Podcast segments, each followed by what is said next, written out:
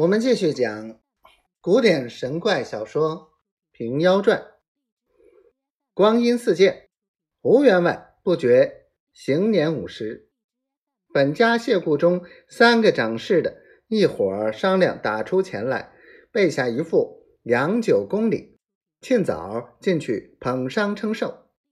那九个主管另坐一起，其余家人安童们又坐一起，都来磕头。城中一般的员外及相识人家，也有乡亲来捧觞的，也有差人送礼的，免不得吩咐当值的备下宴席，写个颜色帖儿，请人吃面饮酒。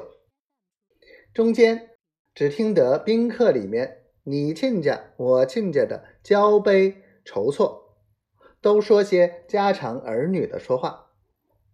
员外转想着自家无男无女，心中默然不乐。到宴席散了，众宾作别而去。愿君在房中另整个攒盒，请员外吃三杯贺喜。员员外却着愿君，蓦然思想起来，两眼脱得泪下。妈妈见了，起身向员外道：“员外，你家中吃不少，着不少。”百世风雨够你受用，虽不比为卿为相的富贵荣华，也是千人心万人羡的一个财主。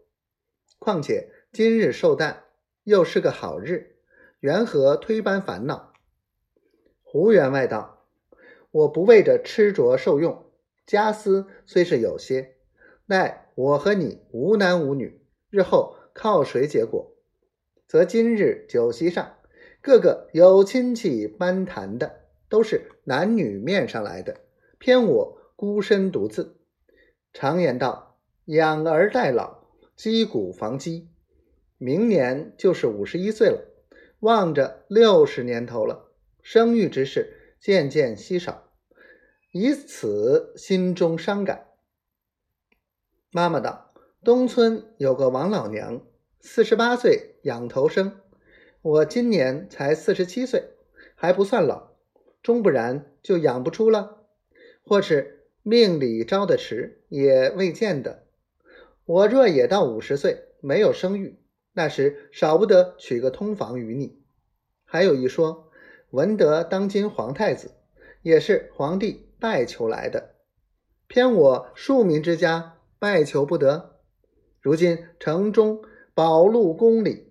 北极佑圣真君甚是灵感，不若我与你拣个吉日良时，多将香烛纸马拜告真君，祈求子嗣，不问是男是女，也做坟前拜扫之人，便叫养娘们安排热酒，我与员外解闷儿则个。